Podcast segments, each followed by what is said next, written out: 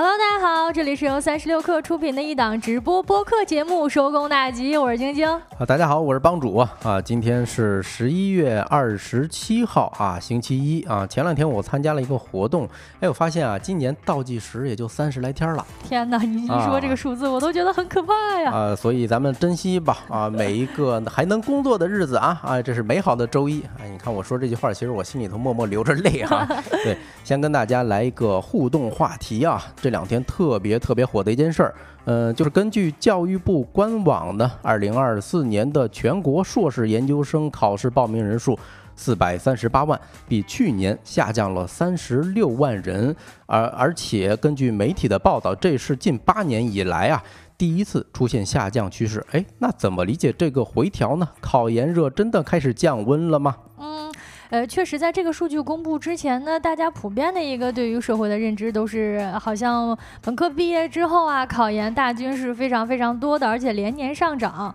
但是与之相应的呢，好像看到今年考公啊，参加国考的人数反而增加了起来。嗯，这说明大家的心态其实是偏务实的哈。至少以前的时候，嗯，大家还是能在校园里头多待就多待啊。就是我当时，哎，要不做一个互动吧？大家考过研的呢，可以先扣一个一啊，在评论区先扣一个一；没有考过的可以扣个二。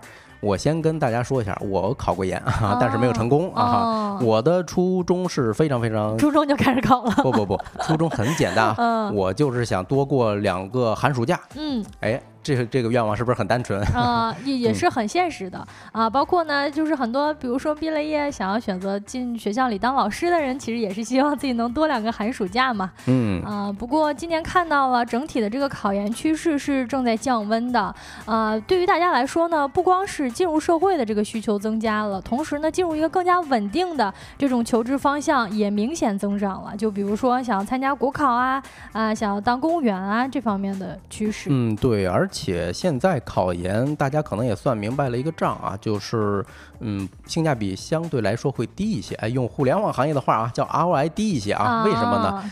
因为根据去年的一个报道啊，北京市的今年的研究生毕业，哎，人数是要比本科生人数要多的。也就是说，硕士研究研究生加上博士研究生是要超过本科生的毕业人数的。嗯。所以你干嘛不早一点进入社会去？怎么说呢？去占住一个坑位是吧？去去去挣一个挣一份工资，嗯。今天的这个趋势呢，先跟大家分享一下这个话题。那在今天我们节目当中呢，还会着重跟大家聊三个话题。首先呢，想跟各位一起来聊一聊华为汽车业务拆分值得期待吗？以及体检套餐怎么越来越贵了呢？另外，我们还会跟各位聊一聊海底捞科目三又出圈了，据说有服务员月入过万，我真是有点羡慕啊！跳跳舞就能月入过万，以及我们节目最后的特别栏目啊，今天吃点啥？在正式开启这些话题之前呢，让我们用几分钟的时间进入今天的资讯罐头。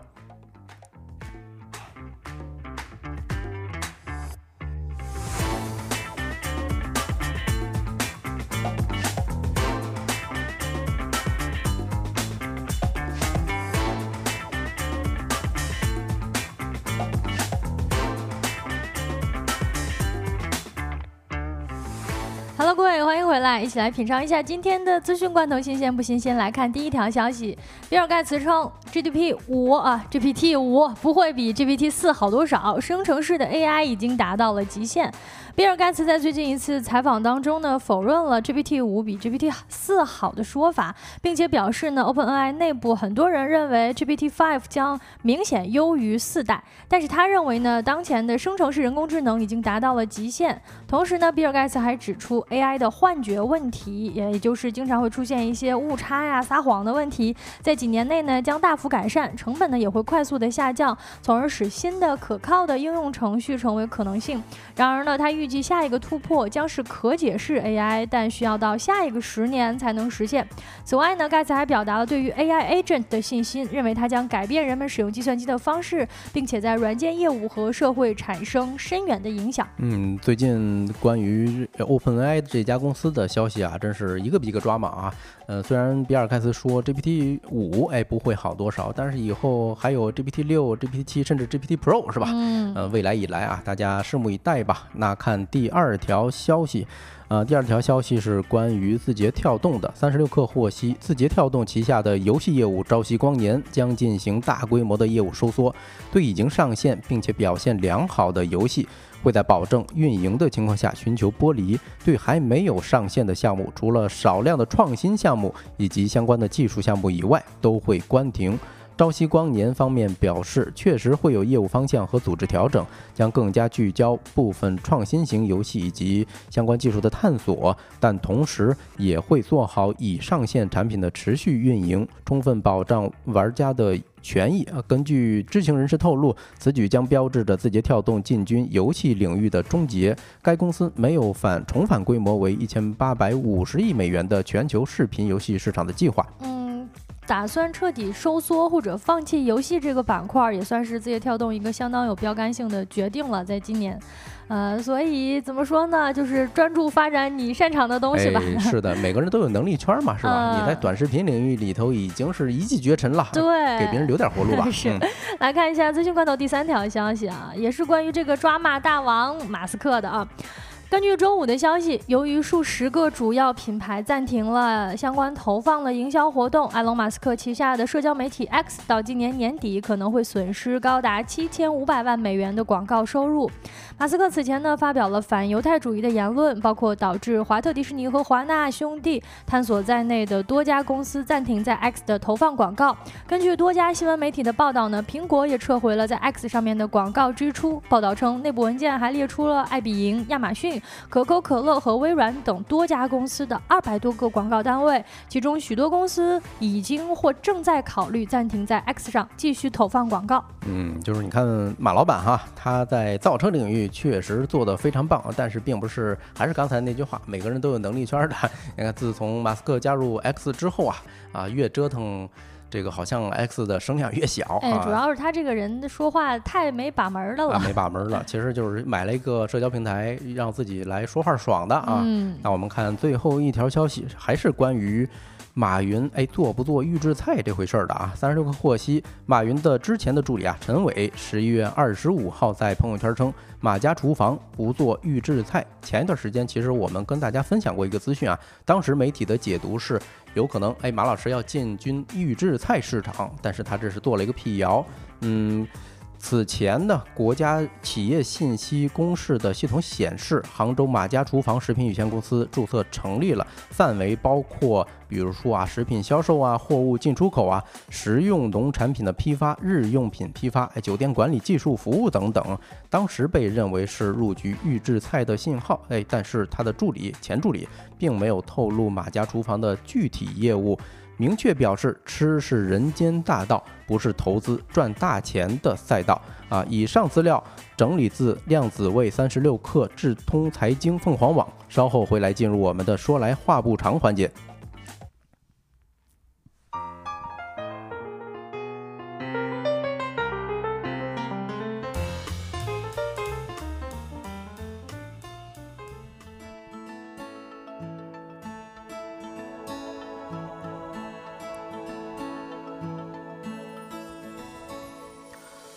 好的，欢迎回来。那咱第一个话题来聊一个周末的大新闻啊，就是华为汽车业务拆分这件事儿啊。我身边好多媒体老师这个周末都是在加班中度过的。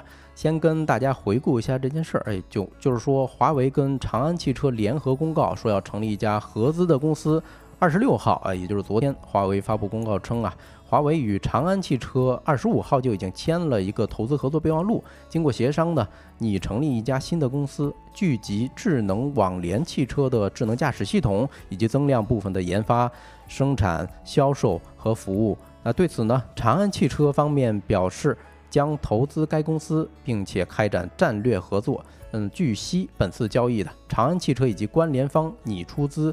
获取目标公司的股权比例，哎，但是不超过百分之四十。这儿画个重点啊，等会儿 大家还会，我我们还会跟大家具体分析一下。嗯，然后具体的比例它倒是没有公开。嗯，总的来说呢，这条新闻啥意思呢？就是华为拿出来它一部分，呃，车相关的业务而不是全部啊。我发现有一些呃消息在解读的时候，可能有一些跑偏了，说是整个华为的车 BU，就是它的车的业务要独立出来。其实根据这条新闻来看，只是它的智能驾驶哎这一部分相关的会成立一家子公司。那么这件事儿影响为什么这么大呢？华为汽车业务到底是什么？以及我们作为一个消费者，比如说我，哎，怎么看这单这件事儿？嗯，带着这些疑问呢，今天我们请教了汽车媒体《汽车之心》的创始人易建成老师，哎，看看他是怎么分析的啊。嗯，关于这个话题呢，其实我们主要关心的几个点，也就是呃华为汽车业务为什么这么受关注，尤其是今天在资本市场上，我们看到 A 股收盘之后呢，这个相关的板块也都直接就是一个涨停啊，以涨停来收盘，那也就相当于是这一次的消息。呃，从消息层面以及从行业层面都是非常有标杆性和标志性的。嗯，先跟大家做一个互动吧，也就是咱直播间有没有买过华为产品的朋友们？啊，有的话你可以扣一个一啊。呃，回应一下评论区的豆浆油条说，哎，之间之前不是说华为不造车吗？确实，我们要聊这个话题之前，先厘清一个说法：华为不造车，华为不造车，华为不造车。重要的事情我们说三遍。重要的事情说三遍，为什么呢？大家也听过。就是任正非之前在公开声明说啊，华为不造车这件事儿，并且他当时还扬这个强调说，如果以后谁再说华为造车这件事儿干扰公司，那就把你调离岗位，你去另寻其他的岗位。嗯，也就是说，这一次其实华为跟长安签了一个投资合作的备忘录。但是也并不意味着说华为要开始造车了。那我们从这个角度来解读呢，也就是说这次的合作当中，呃，华为负责的领域不是造车的领域，而是它更为擅长的领域。嗯，是的，用。呃，华为轮值董事长徐直军的说法呢，就是还是坚持不造车啊，是发挥自身 ICT 技术的优势，也就是华为的老本行呗，就是信息通信技术的优势，来帮助其他车企造好车。哎，这就跟魏小李这几家的造车新势力有所不同了，对吧？不同的地方在哪儿？最主要的就是啊，华为不涉及的整车制造。啊，像刚才我们也跟大家分析了啊，就是提供一些技术服务商或者说一些智能的零部件，这个大家一定要区别区别清楚。啊，这儿聊到这儿就特别想问大家一个问题，有没有想过为什么华为一直在强调不造车这件事儿？为什么华为一直在强调不造车这件事儿？就是想不沾这一个边儿，不沾造车这个竞争行业的这个边儿呗。哎，你这么说还真是有这么一点儿哈？为什么呢？就是如果你造车的话，你会进入一个强敌呃非常多的这么一个领域，你会非常树树敌非常多。你不仅要跟新造车势力抢这些技术的这个这一块的钱，你还要跟传统的厂商去抢钱，对吧？那就是完全把大家成了一个人民公敌。但还有一点啊。华为不造车，聚焦自己的能力圈是技术嘛，对吧？大家都知道，如果你生产汽车的时候，它价值链最最贵的在哪儿？无非就是所谓的这种自动驾驶啊等等。因为像特斯拉，它的呃利润其实利我利润率我们可以看到，其实也不是那么高，对吧？它只是相对于其他的新新能源汽车来说，利润率会高一些。嗯呃，最主要的未来的大头在哪儿？我们可以嗯判断出来，它可能是通过卖一些这种技技术性的服务，比如说啊自动驾驶。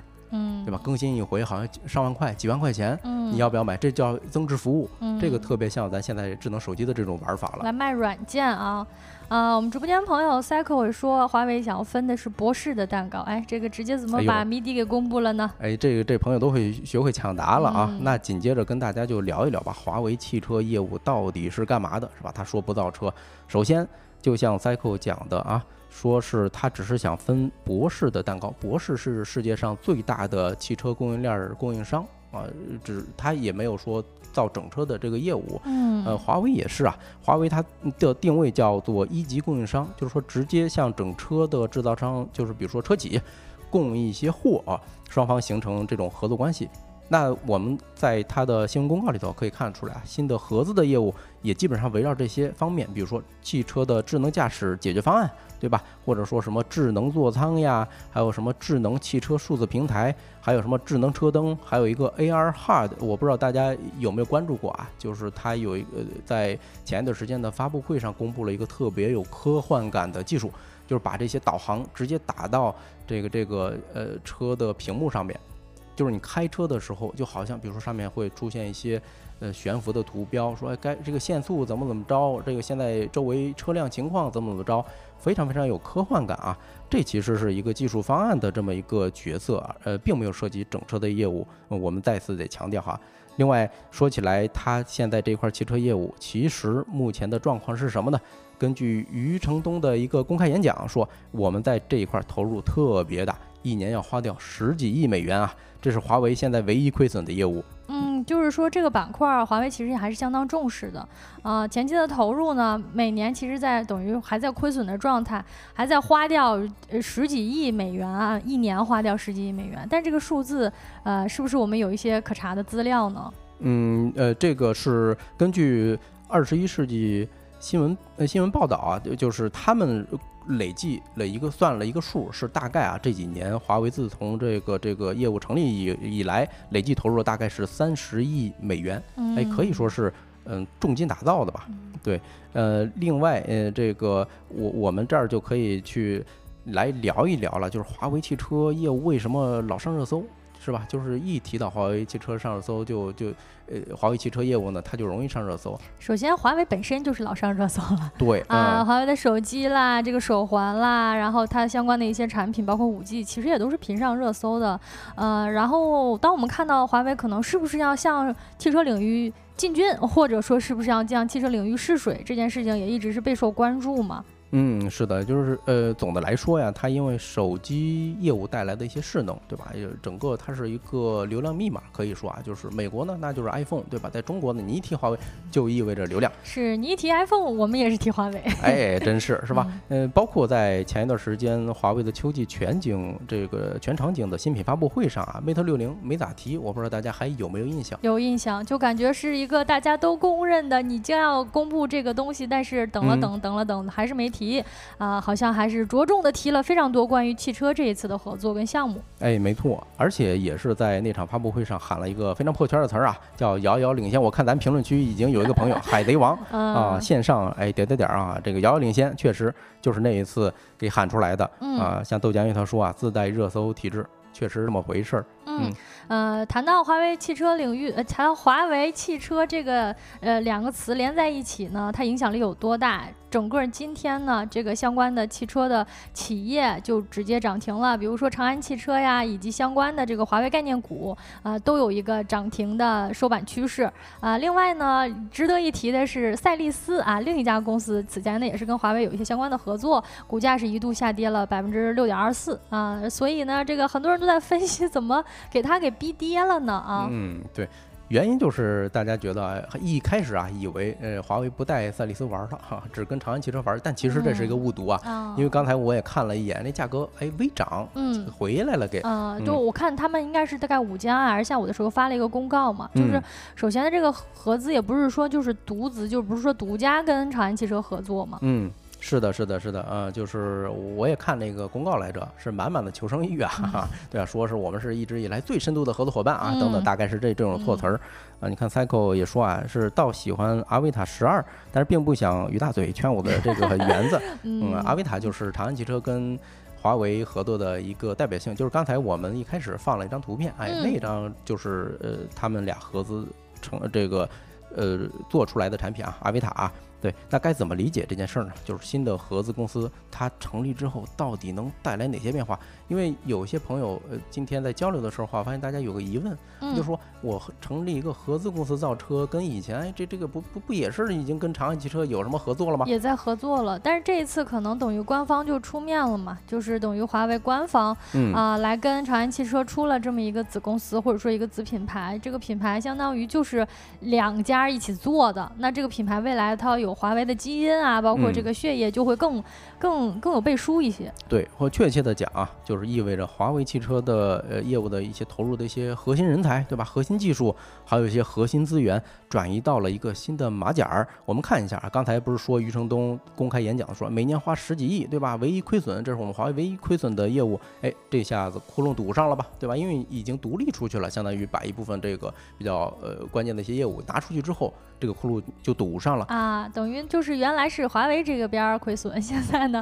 可以说是阿维塔这一边亏损。呃，对，就是成立了这个合资的新公司啊，但是名字是什么咱还没看到啊。嗯，对，呃，独立的公司呢还有一个好处就是它能够方便吸引更多的资本，就是补充弹药跟武器库呗。嗯，其实造车确实是，或者是跟车企相关的，确实挺烧钱的。嗯，是的啊。另外一方面，嗯，它独立出去之后啊，还说了一个很特别的点，就是我预留了很多股份。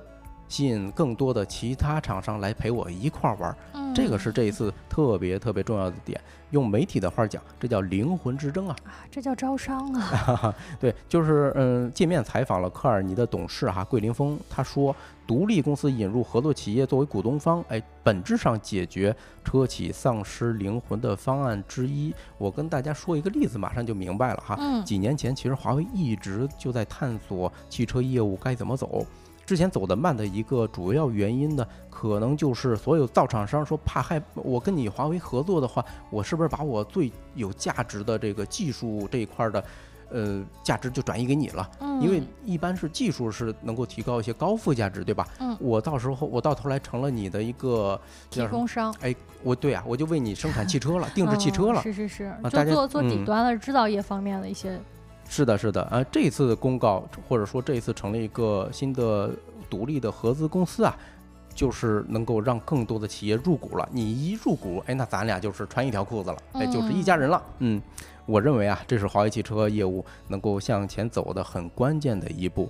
对，呃，另外再跟大家说一个很小的点儿啊，就是说关联长安汽车以及关联方的股权比例，就在它公告里头说了一个数，叫不超过百分之四十。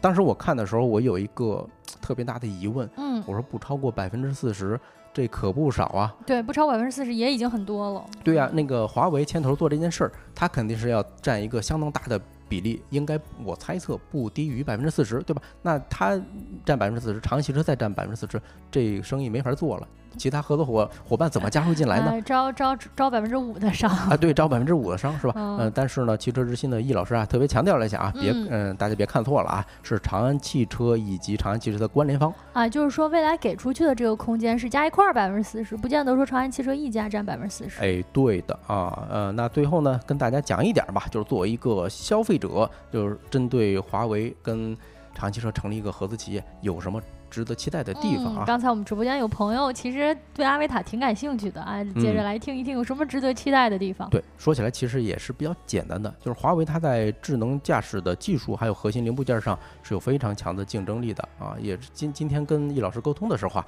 他提了个点儿，嗯，其实现在造车新势力们恐怕是吓得有点心肝颤。啊，是啊，对。那比如刚才提到了一个 AR HUD 这个导航，对吧？就是特别特别有未来感的科技感。对啊，还有车上的非常重要的，比如说都有个大屏幕，对吧？大屏幕上是需要有一个操作系统的。那华为的鸿蒙系统，嗯，确实啊，遥遥领先，不得不说。嗯我之前体验过一些新能源品呃品牌的汽车，比如说前面大屏幕忽然死机了，嗯，你想想那时候多恐怖一件事。是，这也是这几年关于新能源汽车一个比较大的槽点，就是系统的不稳定性。对啊，包括前一阵子，嗯，这个余承东跟。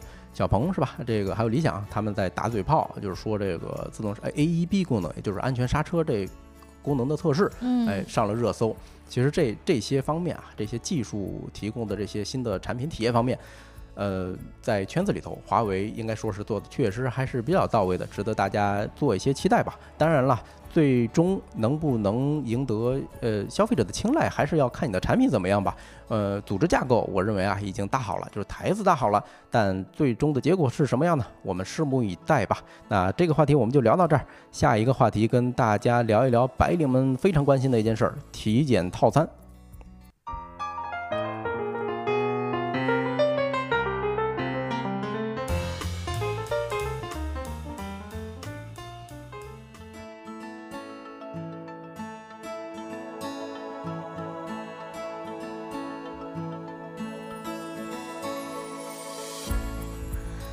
欢迎回来。说来话不长的第二个话题，跟大家一起来聊一聊体检了啊！不知道大家上一次体检是什么时候呢？我们俩是最近公司啊刚发了体检的卡啊，今年又要该体检了，一下呢就把这个打工人跟体检之间的这种种种恩怨纠葛 啊，以及这个对于体检从以前啊觉得应该体检，到后来。好像有点担心体检这件事儿。上一次体检什么时候呢？还是上一次吧。对，就是你说做互联网这个行业啊，我们相对来说还还好一些啊。这个很多做互联网朋友就是。干最重的活，挣最多的钱，然后去体验最好的体检套餐。哦，你既然说还好一些吗？呃，是你这样的感觉这个谨言慎行啊！你上一次体检是什么时候？我上一次体检大概是一年半之前了啊。我按理说应该一年体检一次的啊。嗯，你看蒲公英子也说了，这个十二月四号去体检的。对，因为都快到年底了嘛，大家纷纷的各个单位啊，包括自己这种有体检规划的人，可能也都开始规划起来，又要体检了。呃，我们在今天查这个选题相关的资料的时候呢，看到年初的时候，曹植跟网易文创呢曾经做过一个有关于体检的调研，哎，当中呢说了一句特别有意思的话，叫中国成年男女最怕的东西，他排第一，就是害怕体检了啊。因为这个调研当中结果显示啊，有超过四成的职场人表示我没有定时体检的习惯，呃，除了这个紧张的生活跟工作节奏之外呢。想要到体检啊，想到要体检啊，确实需要一定的心理建设。呃，对，而且还有一个什么原因呢？体检完之后啊，你拿到报告，哎，你心里头就是一咯噔。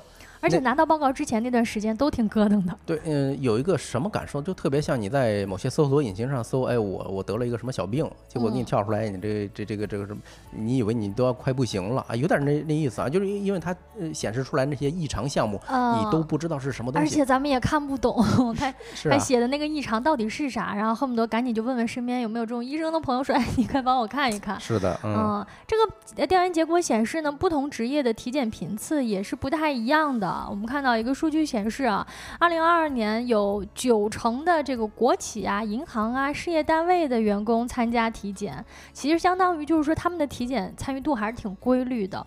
呃，但是相对于传统的职业呢，那些相对弹性一点的职业情况就不太一样了。有超过一年的没有体检的朋友当中呢，互联网从业者就超过了五成。哎，跟帮主刚才的这个预料有点不太一样。哎，这个还有点超出我的预期呢哈。我以为啊，互联网工作。的环境，就是说，至少整体上互联网行业它的福利待遇会好一些。嗯，理论上应该是这样的，但是可能，呃，我们这个数据最后看到的是哈，这个红榜上，也就是说，呃，比较常常参加体检的这个职业，包括像国企啊、事业单位啊，尤其是政府啊、机关干部啊，还有医生啊、律师啊等等这些呃专业人员。呃，参加次数比较少的呢，啊，就是像互联网从业者啦。但是排名第一的是个体经营者，应该就是这种自己个体户呗。对对对，开店的老板啊，小老板什么的，确实可能也比较忙碌，而且不太呃嗯不太规律的在意自己健康这回事。嗯，对我我觉得有个原因可能是，嗯，其实咱们在公司里头啊，如果你有体检的项目的时候，会有 HR 这边给你宣讲，对，大家会重视起来，对吧？如果你个体户，首先太忙了，大家没听过。谁给你讲这事儿啊？是吧？是，而且还得花钱呀。对，这个我特别特别重要。是，那接下来聊一下现代人不体检的原因会有哪些呢？刚才也说到了，得花钱哈。帮主，你这个如果想到不体检的原因，有可能是什么呢？那首先就是贵呀啊！如果我我想我是一个个体户的话，呃，想一想啊，咱们现在用的体检套餐都是五百块钱起步的，你想一想，确实一个人的成本。就五百块钱，如果你想再带上家人，哎，这个是多大一笔支出？是这么说到的话，像个体户，他如果再有几个员工的话，那可能就是更大的一笔支出了，是吧？嗯，对于我来说呢，这个不体检的原因也是觉得呃有点麻烦。其实，而且那些体检套餐啊，现在真的是越出越多了。就是你选择一个适合你的体检套餐这件事儿，嗯，都会很耽误时间，因为他那个写的这个琳琅满目的，你根本不知道怎么选择。啊，这个调研当中呢，有百分之。之六十六以上的互联网人给出不参加体检的原因时，都不约而同的选择了有点害怕啊，因为啊，因为就就是那种结果呗，哎，对，讳疾忌医嘛，就是我我怕我有病，所以我就不去看。呃，甚至还有一些项目啊，去了之后，有些人不愿意检查。你比如说涉及到一些隐私的啊，检查一些这个。呃，反正就是比较隐私的部位吧，啊，那一嗯，比如说我之前就经历过啊，我说我知道我自己没没毛病，我就干脆就不让人家做体检了，那个项目至少我就不检了，啊，有点尴尬的，怪尴尬的哈。哦，明白明白，呃，但是事实上呢，我们也能够观察到，其实现代人是越来越重视体检的，比如说健康焦虑啊，这个我们前一段时间在节目当中呢聊了非常非常多的病症，大家都觉得我是不是有这个毛病啊？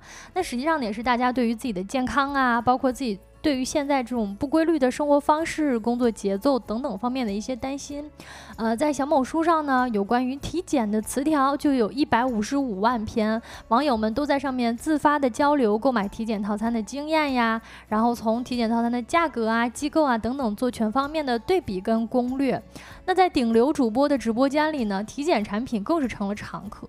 呃，在刚刚落幕的双十一大促当中呢，以今年这个天猫双十一和天猫健康的数据来看，体检套餐成为了人们争相抢。购的这个囤货的物资啊，开售的首个小时里，体检套餐就成为了最受欢迎的这个健康类品类最受欢迎的 TOP 三的产品。啊，那嗯，现在大家的这种呃观念跟以前确实不太一样，就是说至少现在是有人主动去下单买这些体检产品，对吧？包括你刚才提小某书哈，上面有很多这种笔记，我觉得有一些笔记大家一定要看一看。如果你要是决定，比如说刚才蒲公英说十二月四号去做体检，是吧？你你可以先看一下该如何节省时间，因为我发现隔一年不去，哎，你就忘了那些流程了。其实有些项目在前面检查，你能节省大概个百分之二三十的时间。哎，对，包括什么什么时候喝水啊，这个怎么调配你这个顺序？嗯啊，实际上大家的有越来越多的分享在体检方面的攻略。我是观察到某短视频直播间，就是真的是卖体检健康产品的这个直播是越来越多了。可能有些时候啊，你不是因为你有这个需求你才去买的，而是因为它直播了，你看到了，你说哎呦。那我觉得，而包括这个主播们也不停的在说这个定期体检啊，给家里老人买体检产品是多么重要的，所以他的这个直播呢，也促成了大家去购买体检的产品，尤其是从线上的购买体检产品。呃，聊到体检产品呢，也想问一下大家，对于体检的价格还有印象吗？帮助你有没有就是私下买过？除了就是公司安排的这种？呃，私下还真买过，给我家属买过一个就是女性的套餐，我记得是当时买了六百的还是八百的啊？反正是好像赶上了一个某一个这种电商消费的节日啊，好像是打了几折之后是这个价格，原原价它好像标的是一千多吧？哦，但其实六百其实价格也算是不便宜了。嗯，啊，我们看小某书上面呢，很多消费者也都在吐槽说，常去的体检的医院呢，发现从这一两年。年开始啊，都从原来的这种基础体检套餐改成了深度体检套餐，然后价格呢都是这个翻倍的涨啊啊！比如说去年做了最便宜的 A 套餐啊，今年一看呢啊，去年那个是六六千多块钱，今年一看呢要一万多，这体检一次要花一万多，我们想想觉得非常惊讶。对，当然也有可能哈，这位朋友属于你看小某书平台哈。呃，说这个上面的消费者一般消费能力比较高，他有可能去的是一些呃昂贵医院，是吧？比如说像咱们楼下的和睦家呀 之类的，也有可能高净值人群。高净值人群。哎，除此以外呢，我们看到一些数字也能够佐证，比如说每年健康，这是大家比较熟悉的一个，或者说没有那么熟悉，但它确实是一个关于体检啊、关于健康类的一个龙头企业了。龙头企业了。在八月二十九号发布的财报显示呢，二零二三年上半年，呃，公司控股的这个体检中心呢，客单价是五百九十四，较二零二二年上半年。是上涨了百分之十五。从财报的角度，我们能够直观的看到，就是这个官方啊，或者说这些龙头企业，他们自己就在上调这个价格，已经涨了百分之十五了。嗯，对，而且我我也观察到啊，就是在一些公立医院，他们也有专门的体检中心嘛。嗯，有些消费者也在社交平台上表示，嗯，这些公立医院它的体检费用也都上涨了，上涨幅度大概也是几十块、几百块钱，哎，不同的程度吧。嗯。嗯，那我们也来聊一下为什么体检越来越贵了呢？啊，这里边也查了一些报告啊，呃，来共同分析一下体检套餐越来越贵的原因是什么？它都贵在哪儿了？是不是因为哎我们需要检查的东西越来越多了呢？首先来看一下啊，有一个这个中国人民大学健康产业研究院二二年做了一个健康体检产业的行业的一个发展报告，呃，其中非常直观的显示到体检的行业规模是在不断扩大的。二零二二年中国健康体检行业规模达到了。一点五万亿，同比增长了百分之十二。尤其是大家经历过，比如说像疫情啊，比如说这一两年的这个身体健康的关注程度是越来越高的，所以呢，这个相应的整体的体检行业规模越来越大，体检机构的这个竞争呢也越来越激烈了啊。二零二二年呢，这个体检机构的数量就达到了二点五万家。那为了吸引客户呢，这个很多体检机构就纷纷靠提高体检套餐的价格啊，来这个。增加价格来争抢这个客户。嗯，你看咱评论区的蒲公英说啊，呃，这个之前去一个体检机构应该是，然后今年去私立的啊，以前都是去公立医院的，嗯，不知道是不是透露出某种趋势啊？也就是说，他们这些价格呃越来越持平了。呃，当然也有可能是蒲公英本身是一个高净值人群啊。嗯，有可能是这样哈。啊，前面提到说整个这个像每年健康呢，就曾经表示客单价呢就是他们一九年以来的一个工作重点。每年呢，他们都会定这样就是全全年整体提升客单价的一个增幅的目标。啊，所以一方面呢是公司内部在提升这个价格，然后从价格的角度呢来把比如说这个项目本身啊，这个品质提升啊，以及这个呃。价格打得高一点呢，反而能够更加牺牲一些高净值人群，也许有这样的可能性。那另一方面呢，也像是比如说增加了很多第三方平台，像我们刚才提到的这个呃很多这种分销的平台，比如说这个大众点评啊啊某音呀这个美团啊等等的这些平台。所以呢，在因为他做这种平台方面的合作，也导致他们对外的客单价需要调整。因为比如说他其他平台上线，它需要一个打折的价格嘛，嗯，那它官方的这个价格可能就会标的，比如说。虚高一些，哎，打折就像你刚才说的那个，本来看到好像是一千多，然后你参加了某个活动，可能六百多，但实际上它这个一千多可能是有意为之的上调。对，而且你开设新的渠道的时候啊，也意味着你需要为这些渠道支付呃额外的费用。嗯，你比如说哈，你要是上一些电商平台，跟你自己在所谓的这种私域卖，那肯定是不一样的。以前这些体检机构直接针对的是大客户，嗯，直接比如说啊，找到咱们公司的 to B 的这 to B 的业务，对吧？那现在我要上线上了，那我这个线上的。毕竟是成本呐，我我那羊毛出在羊身上，所以肯定价格要提一些。嗯，确实是这样啊。以前呢，他们其实更加注重 to B 的业务，但是业务扩张到一定程度呢，他们发现就是打一下 to C 的这种渠道，或者说打一下 to C 的这个方向，也还是有有有有有意为之啊。然后呢，这个有的放矢，可以发展一下的。所以另一方面呢，他们也会在项目的精细化以及丰富化的程度上面做了一些文章。就比如说，你去年来，可能你想买我们最便便宜的这个套餐当中包含啊五十项，但是今年呢，我们可能给你加到六十项、七十项，呃，比如说这个体检项目的数量增多，然后包包含一些高端化、一些精细化的项目，就是对应的价格也会让它越来越高嘛。嗯，是的，嗯，像这个赵特林刚才提了一个点哈，说体检的时候医生说这个，哎，你甲状腺建议检查八项。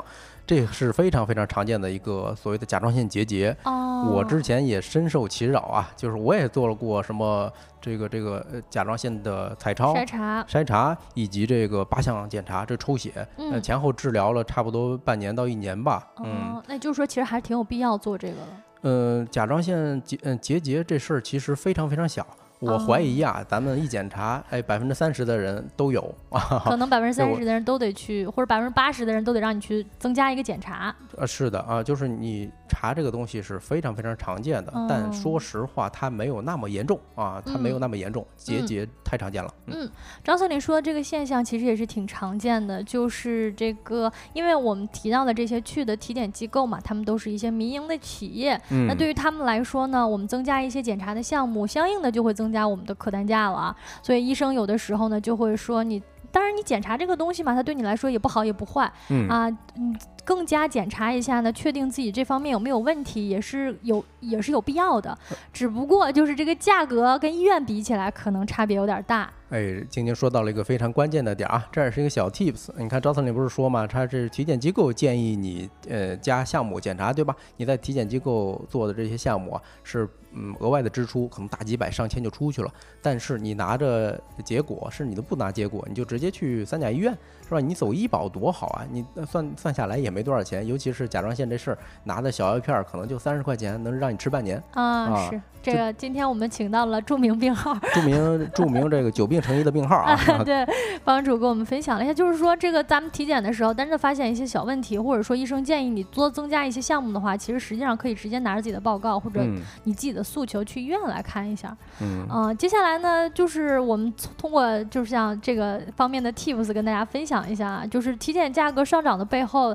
我们作为消费者本身需要注意的几点，首先实际上就是这个体检价格的上涨也是存在着很多不合理的地方的，比如说一些体检机构为了牟利，会把一些不必要的项目纳入体检套餐，导致价格虚高。另外呢，体检价体检机构的这个服务质量呢也是参差不齐的，所以大家可能注意三个方面吧。首先，第一点就是体检项目的必要性了。嗯，我们在选择体检套餐的时候，你真的进那个直播间，你会发现这从几百到上万是都有的。嗯，一定要注意了解一下这个项目对你来说的必要性如何。比如说一些高端精细的项目啊，什么这个全身核磁共振啊、冠状动脉 CT 啊，如果你没有相关的症状啊，以及这个过往病史。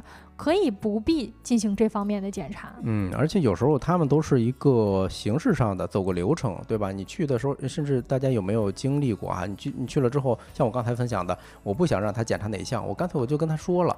所以很多时候，呃体检机构这份钱反正是公司已经给我了，是，无非就是走个流程，所以没有那么的这个怎么说呢？就是非常的直观的效果。呃，甚至有一些指标，为什么很多人体检之后去体检机构检查过之后？还会诶爆出那种新闻，就是说隔了段时间发现有得癌症了。那说明他们的检查并不是有效的。嗯，就是说这个机构的质量，或者说他体检的这个呃背书程度高不高，也是需要大家选择一下的。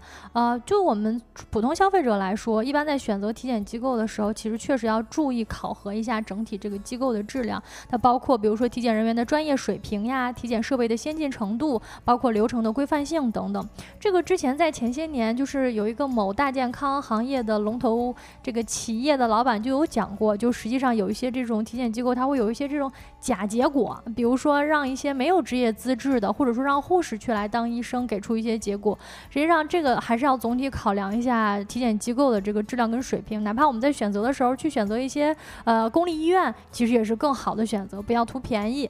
呃，另外呢，就是这个体检啊，它也不是越贵越好的。我们在选择套餐的时候呢，还是要根据自身的一个实际情况来选择一些适合自己的。如果没有必要的话，还是可以选择一些价格较低的套餐。嗯，回应一下评论区的朋友啊，先感谢一下小李给我们送出的粉丝牌，感谢你啊。然后小李说他也是甲状腺结节，医生说没那么严重，对吧？这说明这个东西啊非常常见。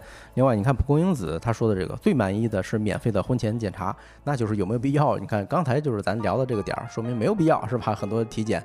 嗯嗯，那这个话题呢，也就聊到这里。也希望大家一定要长期注意啊，呃，不管是体检也好，保险也好，这肯定都是很有必要的。但是更重要的呢，是大家要拥有一个健康的体魄啊，长期坚持一些锻炼呀，或者是日常的运动等等，把自己的健康呢放在最要紧的位置上。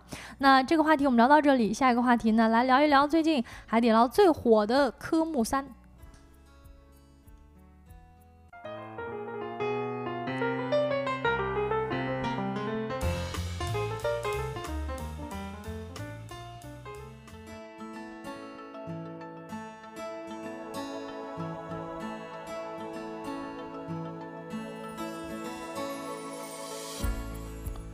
好的，欢迎回来啊！在开始聊第三个话题之前呢，先回应一下评论区的朋友。小李说每天深蹲一百个。哎，我一直有一个比较个人的观点哈，年轻人如果这个身体生病，一定是跟三件事相关的。第一个就是不好好运动，就是小李说的这个啊。第二个就是不好好吃饭。你想一想，咱们很多人都是哎随便对付一口，或者说你不按时吃饭，不会第三个是不好好睡觉吧？哎呦，你猜的真对啊！你都会抢答了都啊！对，一定要好好吃饭，好好睡觉，然后好好运动。哎，这个帮主，你现在每天能 深蹲一百个吗？哎呦，深哎，这这对我来说有点有点难了哈，难为老年人了。啊，我们已经不是年轻人了，是吧？好，那咱就正式聊第三个话题，是关于海底捞的。他怎么老出圈啊？是帮主，如果是深蹲不了一百个，也可以练习一下科目三。嗯，对，哎，我不知道。有多少评论区的朋友刷到过相关的视频啊？就比如说这个广西科目三，或者海底捞科目三，对吧？还有台湾科目三，哎，这些相关的视频，如果刷到过的朋友，可以扣个一啊。嗯，我上次刷到的科目三还是，因为我常看一些那种驾校的科目三考试的视频啊。那看来你刷的是正经科目三啊。对对对对对。呃，跟大家分享一下，这到底是个什么服务？哎，我们是其实是有一张图的，小助手其实嗯可以帮我们上一下那张图，让大家更直观的看到啊。嗯。呃，海底捞最近上热搜的科目三是什么东西呢？其实就有点类似于之前前几年的社会摇，就是土嗨土嗨的。就是那那那那腿怎么扭的来着？哎，就是跟崴脚、刺崴脚又没有崴脚的那种状态。嗯，最近是看到了不少相关的这种短视频呢，就是有人去了海底捞，跟服务员直接就点菜，点什么菜呢？点问你这里有没有科目三啊？这个海底捞小哥呢说，我这里有，然后呢把东西一放，哎，戴上墨镜就开始跳起来了，啊，相当于是继演唱会门口捞人啊、夜市摆摊之后呢，海底捞又给我们寄出了新活儿，就是跳科目三的舞蹈。嗯，是，你看赵司令说啊，小某书刷爆了，确实啊，你看咱们屏呃公屏上放的这一张照片，你一下就知道有没有刷过了。晶晶现在应该是有一些印象了哈。嗯，关于这件事儿到底有多火，是因为它有一个话题叫说，因为跳跳舞就能月薪过万。哎，上了热搜，导致海底捞官方啊都得站出来回应。其实啊，现在门店岗位，海底捞的门店实行的是计件薪酬，对吧？多劳多得嘛。呃，具体薪资没有办法统计，因为每一个门店它是有些差异的。嗯，有一句话说的啊，叫寒窗苦读数十载，不如海底捞会跳科目三。就是甚至有呃有媒体老师去。这个招聘软件看了一下啊，其实工资也没有，确实没有传的那么夸张啊。嗯，Jocelyn 说那个小某书上面刷爆了，没错啊，我们也在小某书上看到了一个相关的评论，说呃，就是有一个这个评论的人呢说他们家里人就是海底捞的，然后他们门店呢在搞这个，同时呢给出了一个相当诱人的奖励，就是谁先学会这个科目三呢，谁就奖励五百块钱红包。呃，说实话，我冲着这五百块钱，我我觉得我行，虽然说老老胳膊老腿的，你又行了。对，嗯，它是怎么火起来的呢？最早其实是海底捞在潍坊的一个店哈，一个叫小庞的服务员，嗯，带红了科目三的舞蹈。哎，当时怎么回事啊？他刚入职俩月，还是个新员工，就在想整活了，就在想怎么整个活了。对，就是其实是这个。卧虎藏龙，身上有些技能在藏着的啊！就是有一天正好那个有一桌过生日嘛，就是知名的这生日。啊，其实大家就是去海底捞过生日啊，已经是一直以来的一个传统的项目了。嗯啊，现在呢可能没有什么新鲜感了。于是呢，这个小庞啊就在别人过生日的时候呢，觉得还应该再鼓励一下，这个活跃一下气氛，于是就即兴的给观众跳了一段。对，结果上传到视频就给火了啊！现在很多观众去他的店里头吃的时候会点名，嗯，看一下这个，哎，庞师傅，庞师傅要有没有在啊？能不能给我们来一段？嗯，对，其实我觉得他这整个算是海底捞的一个表演分支，就比如说从以前的这个抻面，大家都要看抻面表演，然后到这个在之前的呃过生日啊，过生日这个 海底捞一起给你唱歌，啊，到现在呢开始有些单人 solo 了。对，再次感谢小李啊，又给我们送出礼物了啊！小李应该是晶晶的。头号粉丝啊，对，谢谢小李。嗯，对，豆浆一头说又努力又幸运，确实啊，你如果不是先学会了这个跳舞，也不会说有那么一刹那的时间给他这个机会，是吧？其实，在海底捞科目三火了之后啊。还有人非常正经的从医学角度去总结，教你怎么跳。当时我今天我还真摘了几段哈。你学了一下吗？呃，我我我比划了一下，其实你没有发现 我这脚一直在底下，哎，这个脚，哎，对，模仿。哎，太遗憾了，也就是我们今天直播还是语音，如果大家这个真学了的话，让我跳一段是吧？对对对。嗯，对，第一个就是崴脚，模仿崴脚啊，不是让大家真崴脚啊。你看啊，先是踮起来脚尖儿，他后脚跟儿。这个踮起来之后，脚尖着地，然后再去做外翻，不是说你整个脚掌啊着地，然后再外翻，那样非常容易啊。对，它其实相对于是一个非常考验脚腕灵活度的一个动作了。哎，是啊。第二个是哎，就要量力而为了啊，毕竟是一个模仿崴脚的动作嘛，你一不小心就嘎就歪了，而且崴脚之后会形成习惯性的这种崴啊，而以后会经常崴。是，嗯。第三个呢，最重要的就是别穿高跟鞋，或者说厚底儿的鞋。这个崴的时候，可能真的要进医院了。就对，呃，聊到这儿，其实我不知道大家好奇不好奇，为什么科目三？哎，这个科目三的来龙去脉到底怎么回事？是怎么来的？怎么从那个开车一下变成跳舞了呢？对，这个转弯转的确实有点大啊。我我去查了一下。哎，没查到 啊，有一个模糊的说法是源自于广西的某一个婚礼现场，很多人就欢歌起舞。嗯啊，从此之后呢，那个原视频我没有搜到，但是从那之后就坊间流传，广西人一生中啊会经历三场考试。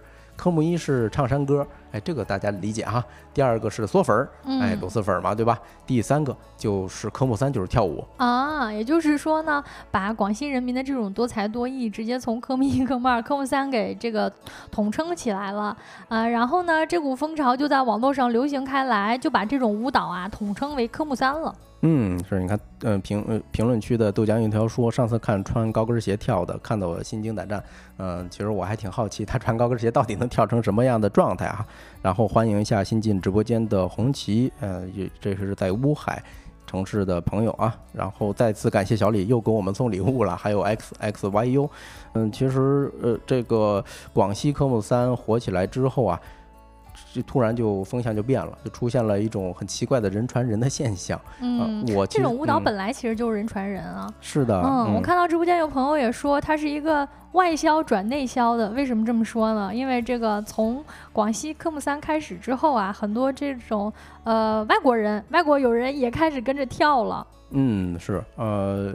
呃，还真是啊，科目三是欧美地区的一个非常重灾的地方。咱先说这个路径哈，我刷到的其实第最早是刷到台湾的科目三，但据说台湾科目三其实是大家看了广西科目三之后，哎，开始模拟的。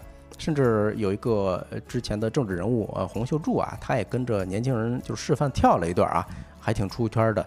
呃，十月底的时候，国台办的发言人朱凤莲还回应说啊，这是两岸青年在网络时代独特的交流方式。啊，也是这种新的文化交流的一种现象吧。那也可以就是说，这个舞蹈本身已经流传了一段时间了。嗯，对，所以又传回来，哎，大概确实是这么一个路径啊。先其实是我们是内销生产，然后呃，这这个到台湾省，到台湾省之后又传回来大陆，哎，大概是这么个路径。对，刚才晶晶不是说欧美也是科目三的重灾区吗？确实，最近我们发现啊，有有一个俄国的小姐姐，还有一个一一一个这个英国的小姐姐，因为这个还在网上撕了一段时间。啊，都说对方是不正宗的啊，比如说这个，呃，我我看这个英国小姐姐的视频上打着一个叫什么“英国地方不大，但是什么，呃，很重要”还怎么着来着？我忘了她当时那英英文是怎么翻译的来着啊？两边在这个网上吵架，就是这个英国小姐姐内涵俄区的这博主啊，抄袭她，还放狠话说这个英区啊从来没有输过，然后俄俄国的小姐姐说科科目三什么时候成你的了？果然是狼子野心。呃呃，看了一下，他们两个人应该都是在那个抖音的海外版，就是 TikTok 上面一直在发。这首先 TikTok 上面本来这种像手势舞啊，或者说这类舞蹈的视频，其实就挺火的。再加上这个梗本身呢，也是从这个短视频平台开始流传开来的。呃，所以呢，没想到转到外销这个之后，呃，两方竟然激战了起来。对，就是咱们能看到一个趋势啊啊，世界被科目三统治了，是吧？对，那为什么海底捞的科目三这么成功？哎，就是所有人。都知道科目三这个项目，为什么这次又让海底捞给截胡了？这其实是我一开始关注到这条新闻最大的一个疑问。可能还是这个小庞啊，前面提到这个小庞是个人才呀，是个人才是吧？嗯，事出有因必有要啊，咱跟大家分析一下。其实问大家个问题就能明白了啊。问大家，哎，会因为看科目三这个魔性舞蹈去海底捞吗？晶晶，你会吗？我可能不不不，就是不想这个福气了吧？我可能享不了这个福是吧？啊，对，我我我想到这个问题的时候啊，哎，我还真意识到我有可能是因为看这个舞蹈去海底捞的，因为我去海底捞的场景就是朋友人多的时候不知道吃啥，所以去那儿围一个大桌子是吧？那我去海底捞之后，我顺便点一个，这叫什么科目三？嗯，那不是挺好的吗？我觉得是这样，如果我去海底捞，我可能我都不好意思点。嗯，就是如果旁边那桌点的话，我可能会围观一些，但是我肯定我是自己不好意思点的。对你，你可以，我可以给你支个招啊，你说，哎，我给旁边那一桌点一个 科目三，那我更 不会干这种事儿。对他现在有多火呢？就是根据新媒体新榜的统计啊，嗯，海底捞的科目三上线之后，在抖音就是累计的话题播放量，播放量就已经超过十亿次了。嗯。其实就是说，这个梗一直都存在了，但是却被海底捞啊重新利用，然后再起了一波流量。嗯，是，呃，从这件事儿我们能看出来，其实海底捞他想明白了一件事儿。就是谁能低成本的获取到更多的流量啊，就基本上能做好任何生意。是你甭管是去这儿看什么，是看科目三，你还是看抻面，哎，只要能有人来看，那本身对于海底捞来说，它都是获利的。对啊，黑红也是红嘛，是吧？至少有人关注了。另外一个氛围感现在成为了一种产品啊，就咱之前老提什么氛围感，氛围感，但是如何把顾客的这种符合顾客情感需求的这种氛围感这种场景啊，嫁接到你吃饭的这个场景？其实还是挺考验你的技术活的，嗯，对，还要考验一个方式方法，就你从什么样的方式切入，嗯，哎，其实比如说以前我们提到这个蜜雪冰城，这个之所以唱歌或者能不能点一首歌，也是类似的。哎，是，嗯，有一本杂志啊，它是这么评价的：，呃，海底捞科目三爆火的本质啊，本质上还是服务。那怎么说呢？咱可以想一想，比如说今年四月份的海底捞在西直门那个店哈，搞了一个叫室内露营题材的这么一个快闪活动吧，啊，当时还提供什么户外烧烤啊、关东煮、热卤、什么水水果切等等。那六月份呢，还上上了十五款这种地摊小吃，嗯，啊，几块钱的这种，对吧？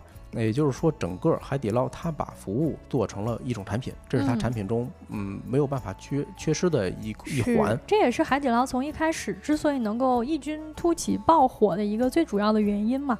最早期像什么这个等位的零食呀，还有可以做美甲呀，包括今年八月的时候，海底捞曾经还推出过这个洗头的服务，用来解决大家广泛的这个吃火锅然后觉得头发或者身上有味儿的这么一个问题。所以相当于它在。争取服务，或者说服务好顾客这件事情上很下文章的。对，你看豆浆油条说啊，上周吃的时候就看见好几桌在点这个科目三，然后红旗也总结说，海底捞永远被模仿，但是没有办法 超越。确实啊，那我们最后再聊一个小点儿吧，就是为什么土味食品这么容易出圈？那，本质上你说科目三它确实挺土的，我不知道大家有没有印象，比如说像刚才我们提到的社会摇、排排齐，对吧？还有什么最早的什么江南 style。还有现在近期的吧，什么恐龙看狼，还有呃 Giao 哥，啊，然后就是每隔一段时间就莫名其妙的就会火一个，是，每隔一段时间都会有这么一个标志性的活动啊，或者是一个标志性的就火了，对吧？我觉得首先啊，就是这一类土味视频，它的门槛特别低，而且它本身的 BGM 的这个律动感确实很强，有没有意义不重要，对吧？主要就是门槛低，我能参与进来。所以这是最最主要的，就是为什么大量的这种内容就出来了。嗯，另外一个呢，就是咱们可以从怎么说呢？以前我们看到这种的时候啊，心底里头是一种反感。那时候其实我们的审美在发挥作用啊，但现在呢，大家把这种当成个性表达了。那所以你看，很多大学食堂里头，有些大学生在公共场合在表演，那我就是在彰显自己的个性嘛。我很随意，我很洒脱，所以并不在意别人的看法。嗯，再者呢，就是嗯，容易跟风。就刚才我说的学生群体本身价值观就是很多元的呀。我对这件事儿我认可程度非常高，对吧？另外还有一个就是社交媒体平台的这种算法的推荐啊，就是推波助澜，这个特别好理解，就不再赘述了。对，今天这个话题我们就是给大家分享了一个流行现象。哎，至于能不能持续破圈啊，像下一次这种流量密码在哪儿？那还是需要打一个问号的。嗯，这个话题就聊到这儿，下一个环节进入我们的今天吃点啥。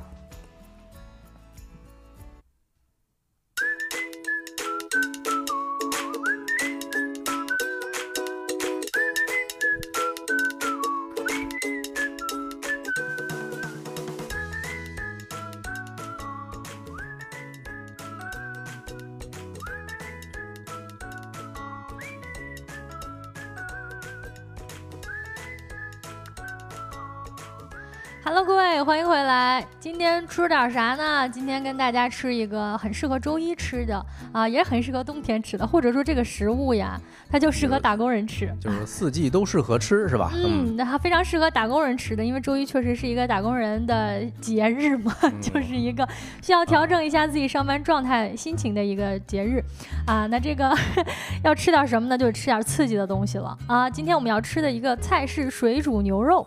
呃，其实我盯着这张图片啊，盯着脚本里头这张图片一直在咽口水。嗯啊，你刚才说为什么适合打工人吃呢？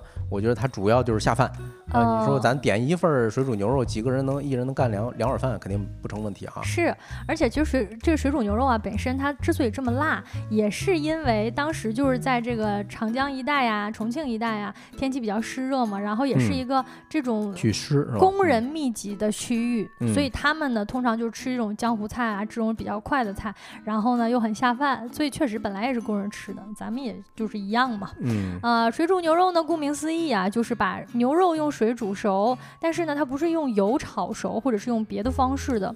但是具体的一个做法是什么呢？它为什么能够成为四川的一道名菜呢？那今天呢，我们就来讲一讲水煮牛肉，不知道大家喜不喜欢吃呢？哎，我发现水煮这个做法很神奇啊，就是它这种烹饪方式，嗯，包括咱们公司附近有一个水煮鱼，我看那个牌子还挺出名的，呃。不知道大家有没有发现过？我是在一个小胡同里头啊，我估计这种店也就我能发现吧。嗯，其实这个名字呀，水煮肉片啊，水煮牛肉啊，听起来好像很简单，是不是拿水煮一下就能吃呢？但实际上呢，它要比一般的菜肴的烹饪过程复杂很多。它结合了炒菜跟火锅两种烹饪技术于一锅，最后出来的这个菜呢，既有油香，又能保证它这个食材的一个鲜嫩程度。去吃这个水煮肉片，大家都能够有一个直观的感受，无论是水煮肉还是。水煮鱼这些菜呀，这个肉啊都是很嫩的。呃，研究这些名菜的时候，你就会感叹到中国人在食物上面花的心思那真是太多了。对，嗯，它的一个来源呢，据说是由四川自贡的一个厨师发明的。哎，这个地区的菜肴呢，确实是以辣著称，也有可能呢是跟这个地方有盐井嘛，打井做盐的工人的一个需求有关。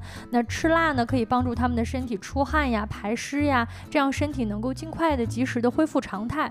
而在自贡一带呢，牛肉。啊，又是一个比较常吃的菜啊，因为牛呢是从从事运输的一个主要劳动力，所以牛肉多啊。以牛肉做成的名菜呢也比较多。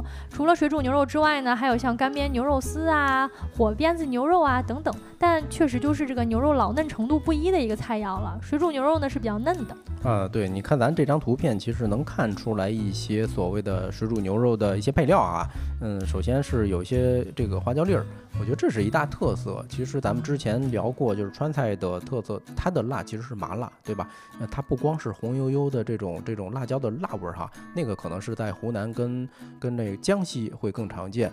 嗯，像水煮的这种做法的时候，我我印象中它的食材是先用这个汤高汤汆烫一下，熟了之后，主要是往上嗯这个叫浇热油，然后把这个花椒哎炸香。对，它是先呃这个炒至熟，就是先把它做熟了之后，先把它煮熟了之后呢，再重新往上浇一次热油，所以说是两步骤的做法。不知道大家吃水煮牛肉的时候最喜欢吃里面的什么菜呢？呃，首先呢，考评一个优秀的水煮牛肉，最重要的就是这个肉质的嫩度了。据说最早的时候呢，厨师是直接用火锅涮牛肉。大家知道牛肉的这个熟其实是比较快的嘛，用火锅涮一下，等它熟了之后呢，就夹出来，然后呢蘸着花椒末啊、辣椒末啊等盐做佐料这个食用。后来呢，为了让牛肉的味道更加鲜美，涮牛肉的汤呢就不是一锅清水了，而是先用菜油炒熟，啊炒熟了之后呢，另外再下像青菜呀，比如说什么莴笋片儿啊、豆芽菜呀等等的这种快速炒熟的菜肴，然后放到一起吃。嗯，刚才晶晶说啊，就是之前有一种吃法是用牛肉涮好的牛肉蘸着这种麻呃。叫叫这个辣辣椒末之类的，其实在当地叫海椒面儿啊。然后你这么一说，这个吃法特别像。翘脚牛肉的吃法，大家有没有感觉到？哎，而且很神奇啊！突然意识到个问题：吃这些牛肉的时候非常嫩，我怎么自己在家做的时候就非常容易老？是吧？我自己尝试做的时候也感觉到了。呃，这边呢有几个小 tips 可以跟大家分享一下哈，就是实际上呢，这个汤啊，用大火烧至滚开的时候呢，你这个薄牛肉片儿，我觉得首先跟这个肉质有关系，就是咱们买的那个肉它本身够不够新鲜，它够不够嫩。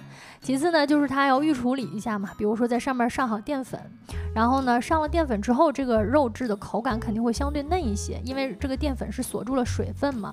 那在上桌之前呢，再去浇上辣椒油啊、花椒末。所以说这个时候呢，整体来看，这个菜肴啊是有四种颜色的：牛肉片的白色、蔬菜的绿色、辣椒油的红色，还有豆芽菜的黄色，相当于是一个荤素搭配，也暗含了很多营养学的道理。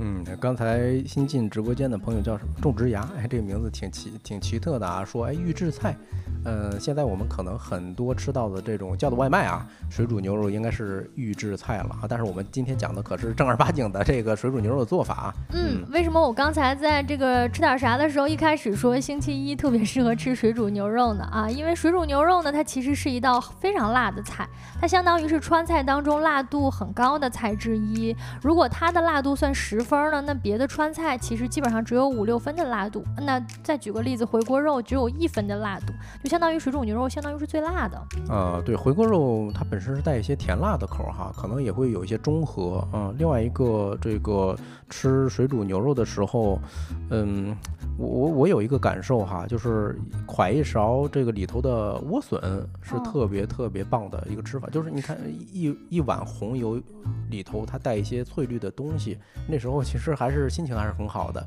嗯，而且感觉吃起来还稍微健康一点儿。哎，对，嗯。嗯，那也推荐大家在下了班之后呢，找一天晚上吃一个水煮肉片儿。那这个话题呢，我们就聊到这儿。以上就是我们今天直播的全部内容啦。如果你有任何话题投稿或者想要了解的事情，都可以通过小宇宙 APP 找到我们的小助手微信，我们会拉你进我们的听友群。